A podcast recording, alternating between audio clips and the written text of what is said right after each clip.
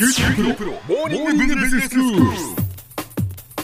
今日の講師は九州大学ビジネススクールで異文化コミュニケーションがご専門の鈴木雄文先生です。よろしくお願いします。よろしくお願いします。今日は先生イギリスの歴史シリーズですね。はいさようですね。何十回も歩みを重ねてきまして45回目ということなんですけども、はい、前回戦争の話が終わりまして、えー、戦後の話へ移っていきます、はいえー、こうなってきますと皆さん、えー、あああれだよねというふうにあの分かる話が、うん、直接分かる話が多くなってくると思うので、えー、時代としてはもう数十年前なんですけども、はい、ここから先まだしばらくお話が続くことになるかと思います。はい、はい、で今日はその戦後の体制の第1回目ということなんですけれども、えー、まあ、あの戦争をきっかけにしまして、まあ、世界ナンバーワンの地位がえー、イギリスからアメリカへ移ったというお話はしたと思います。はい、でその原因は誰が見ても明らかで直接その本土がやられてしまったかどうかということでえらく差があるわけですね。えー、でイギリスもとうとう年貢の納め時だったのかもしれませんが、えー、とにかくあの戦費がかさんだことでイギリスの経済が非常にあの悪い状態になりまして、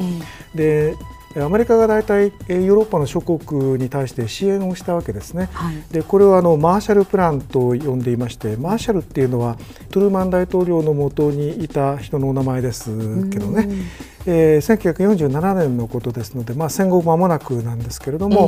うん、まあ、西ヨーロッパを中心にした小国の、まあ、復興計画に支援を出すと。いう内容だったわけなんです。はい、本来はですねこのマーシャルプランっていうのは、まあ、名前有名ですけどね別に西ヨーロッパに限ったものではなかったんだそうですけども、うん、当時冷戦が始まりかけていた、まあ、始まっていたので、はい、東側はまあ受け入れを拒否したというような歴史がありまして、はい、結果として西ヨーロッパを中心に支援をしたという形になっているんですね。うんはい、で、えー金額としてはですねイギリスはこれによって受けた支援の額というのは絶対額としてはかなり大きかったようなんですけれども、えー、もともと経済の規模が大きかったので、まあ、その与えられたインパクトという意味では大きな方ではなかったようですけれども、まあ、いずれにしてもその支援を受けたことは間違いがない。はいでまあ、経済はそのおかげもあってか、まあ、50年代ぐらいになってくるとだんだん回復傾向にはなってきたと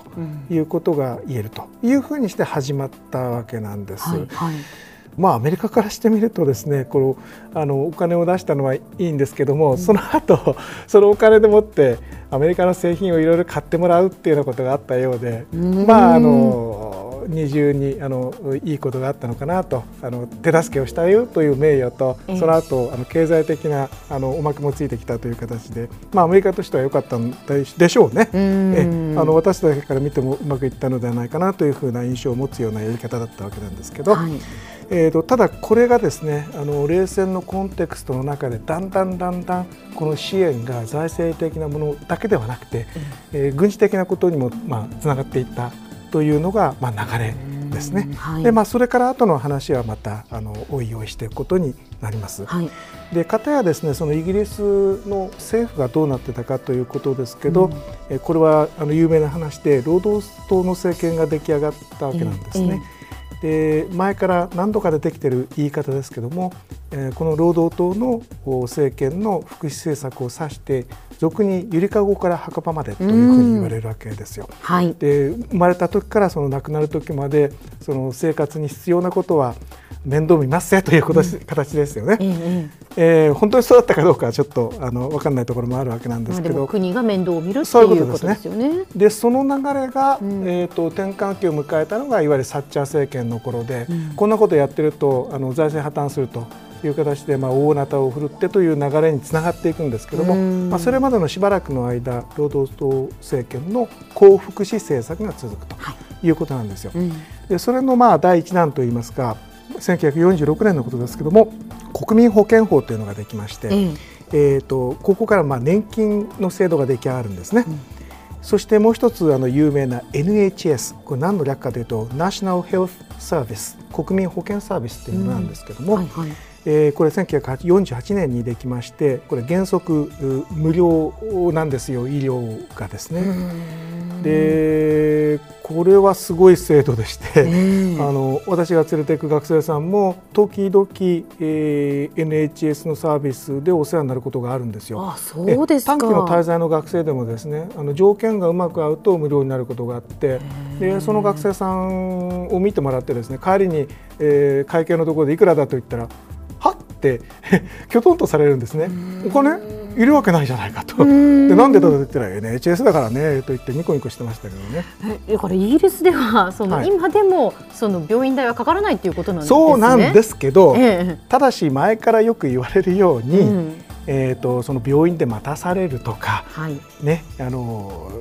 いろいろと不都合な面があって、うん、お金持ちの人たちは民間の病院へさっさと行って10割負担でもいいから。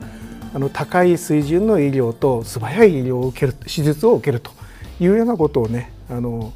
なってるわけです実際のところ。でやっぱ経営があのうまくいきませんであの私向こうに行くとよくあの新聞でニュースで見るんですけれども、まあ、NHS の病院が統廃合されてね合理化されるというようなニュースはよく向こうのマスコミを賑わすわけなんですよ。なね、なのでもちろんいいことばかりじゃないわけなんですね。でそのあたりが、えーとまあ、やっぱり破綻しかけてきているのを今どうしようかということでいろいろ大変なことになってるんですね。はい、ただあの面白い制度であの GP の制度といいましてこれ何の略かというと、えー、ジェネラルプラクティショナーというんですけど一般開業医と言ったらいけないですね、えー、かかりつけの制度なんですよ。うん、で一般の人たちは必ずかかりつけの医者がいて、うん、何かあったらそこに行って何かにかかればいいかという紹介をしてもらっていくという制度なんですね。で日本だとあの自分で判断しないといけないでしょ患者がね。そで、ね、そこがあの違うところでこれはいい制度だなというふうにあの思ってるんですよ。でこのように、まあ、国が大きな政府というのかな面倒を見ましょうという流れになってその後ですね、えー、こういう保険とか病院だけじゃなくて、えー、電気ガス水道えー、鉄道石炭鉄関係とかっていうのがどんどんその国営化されるという流れができたと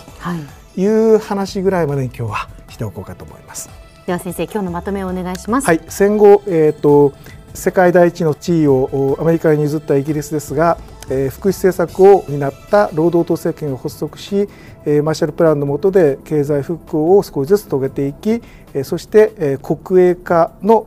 流れができたという最初の出だしの部分を見ました。今日の講師は九州大学ビジネススクールで異文化コミュニケーションがご専門の鈴木雄文先生でした。どうもありがとうございました。ありがとうございました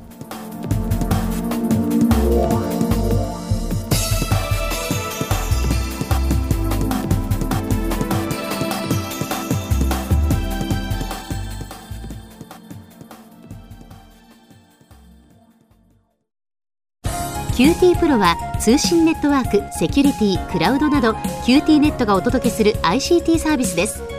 九州中に展開した光ファイバー網を基盤に一番身近なビジネスパートナーとして九州の企業自治体の皆様をサポートします。詳しくは QT プロで検索を。